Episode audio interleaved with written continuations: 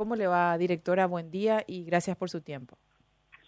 Muy buen día a usted y a todas las personas que nos están escuchando hoy y están interesadas en, en esta situación que realmente nos toca a todos como sociedad y más como, como educaciones, como educadores.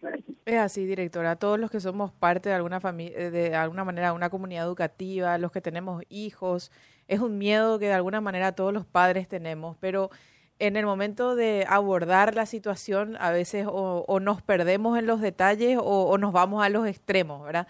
Eh, ¿Cuál sería, si es que podemos partir desde el círculo familiar, el abordaje correcto ante esta, o el ideal por lo menos, directora, ante este tipo de situaciones, desde la prevención hasta, bueno, al, abordaje real de la, de la realidad, ¿no? El abordaje y el, más bien el acompañamiento, ¿verdad? Es lo que nosotros siempre trabajamos con, los, con las familias y es lo que siempre solicitamos, ¿verdad? Que el acompañamiento de la familia sea real, eh, sabemos que muchas veces los padres tienen dos o tres trabajos y de repente no tienen un tiempo total como para poder acompañar directamente o muy de cerca, pero ese tiempo de calidad, de conversar, de poder tener un, eh, un acercamiento con sus hijos en el día a día, como visualizar los cambios de conducta si se presentan, el ir nadando por qué está sucediendo esos cambios de conducta e ir viendo eh, qué, en qué podemos nosotros poder acompañar y guiarle a, como padres a esto, a nuestros hijos. Eso sería importante. La familia y el, el estudiante y la institución debe ser eh, una sinergia que debe funcionar.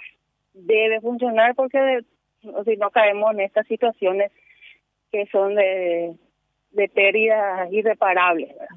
Entonces, es importante que se refuerce el trabajo con las familias, que las familias tomen su rol fuertemente y puedan llegar a acompañar muy, muy de cerca a sus hijos conjuntamente con la institución educativa.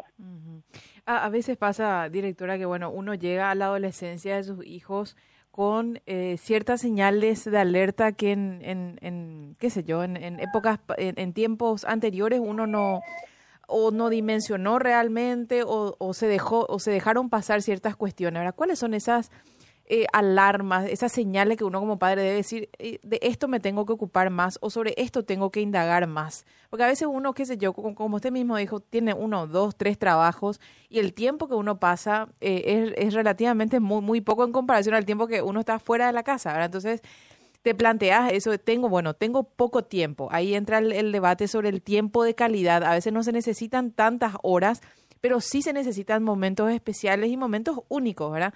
Pero insisto con el tema de las señales, directora, ¿cuáles son esas que uno como padre, como madre, no debe dejar pasar? Mira, te cuento, Cintia, a partir de la del 2021 nosotros estuvimos trabajando en forma interinstitucional con el proyecto Neptuno, primeramente el, proyecto Yo Ayudo con el Ministerio de Salud, el IPS y el Ministerio de Educación. Para la para las llegadas a nivel nacional con técnicos, eh, directores eh, departamentales, supervisores, psicólogos, psicopedagogos y orientadores, trabajando en un diagnóstico de cuál es la situación, cuál es la situación que más se presenta en cuanto a cambios conductuales o situaciones de salud mental que observan los docentes o que observan la familia. En ese diagnóstico, de ese diagnóstico obtuvimos eh, como ocho casos, vamos a decir, de alertas que podrían ser eh, a conductas autolesivas, eh, violencia en el noviazgo, situaciones, casos de violencia intrafamiliar, violencia, vamos a decir, entre pares, acoso escolar, también resaltaron eh, los referentes departamentales que las situaciones de trastornos alimenticios son son unos casos, vamos a decir, que salieron a luz a través de este diagnóstico que realizamos a nivel nacional y a partir de ello nosotros trabajamos en un material que es el que está ahora, vamos a decir, trabajándose también en terreno a través del proyecto de desarrollo personal y social del adolescente y trabaja la guía de acompañamientos de riesgos socioemocionales al adolescente. ¿Cuáles son los riesgos socioemocionales? Son estos que vimos a nivel nacional, que son los más recurrentes y tienen todos los procesos de acompañamiento, ya sea para el docente, para la familia y para, vamos a decir, la institución en forma externa, ¿verdad? ¿Dónde recurrir? Este material está siendo trabajado a nivel nacional, ya llegamos a más de 600 referentes, tiene como objetivo eh, ser desarrollado en las más de 4.800 instituciones del tercer ciclo y media para que llegue a cada institución, ya sea el referente va a decir, bueno, yo necesito trabajar más con la familia en esta, estoy voy a reforzar con la familia o en este en este en esta sede voy a reforzar con los estudiantes. Ese, en ese proceso estamos. Pero la, donde nosotros tenemos que tener mayor, vamos a decir, observación es en los cambios conductuales, cambio de amistades, cambios bruscos de, de alimentación, sí, esos son los signos de alarma de repente que nosotros tenemos que tener en cuenta, los cambios bruscos de amistades, realmente conocer con quiénes están relacionando nuestros hijos en la casa de quienes están, qué están eh, observando por internet, es vamos una supervisión que no sientan que sea un control estricto, sino más bien una supervisión y un control y sobre todo el acompañamiento asertivo para que ellos sientan que realmente son acompañados y no una cuestión autoritaria, sino no perder la autoridad por ser autoritarios, centrarnos en, en el equilibrio, ¿verdad? que es difícil de conseguir, pero en eso ese es el rol de la familia, es el rol de los padres y las madres. O sea, es que me, me, hace recordar, directora, a, lo que nos decía una, una amiga hace poco cuando eh, me, me, comentaba su situación particular con sus hijos adolescentes, ¿verdad? Y me decía ella, el problema que nosotros tenemos en esta generación es que los padres creemos que somos amigos de nuestros hijos.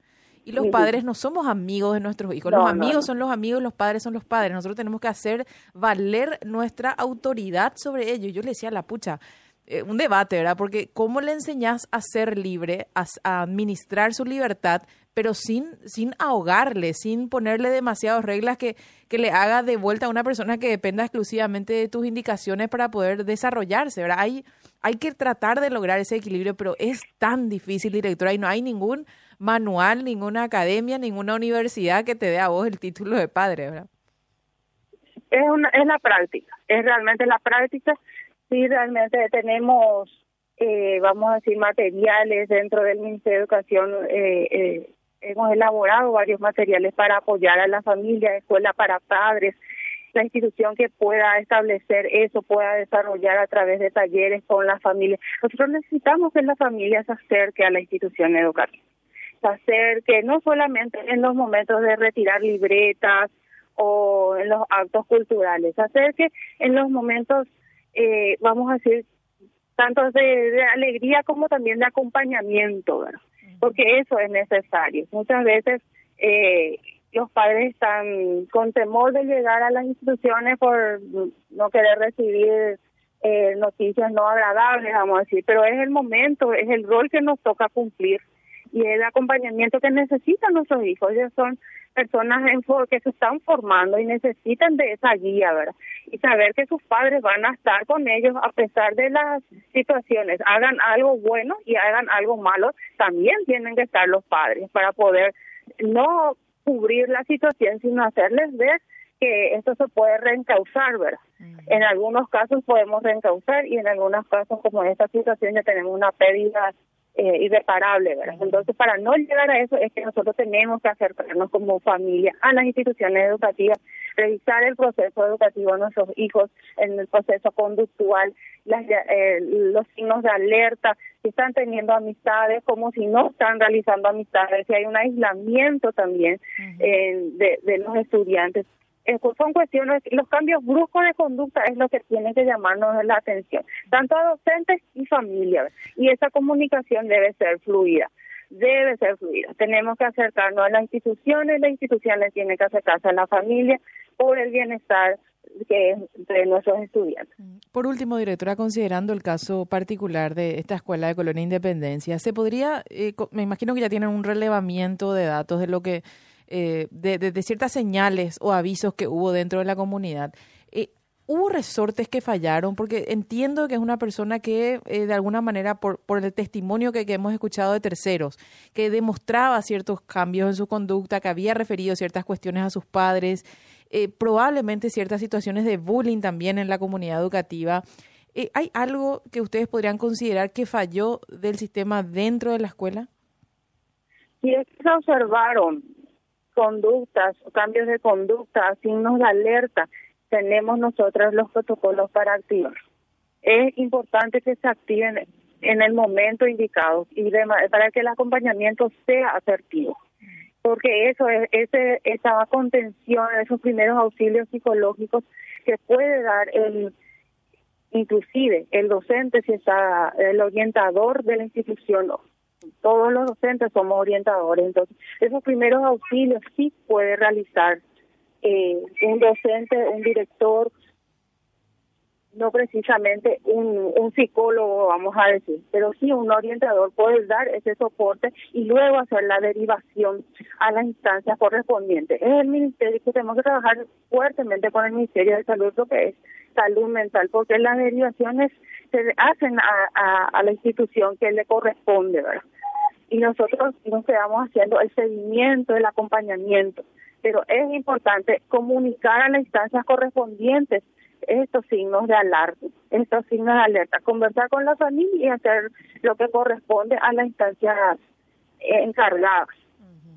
Directora, le agradecemos el tiempo y la atención, muy amable, que tenga un buen día. Igualmente a las órdenes. Hasta, luego, señora Leda Palmerola, ella es directora de orientación educativa al Ministerio de Educación, hablando con nosotros.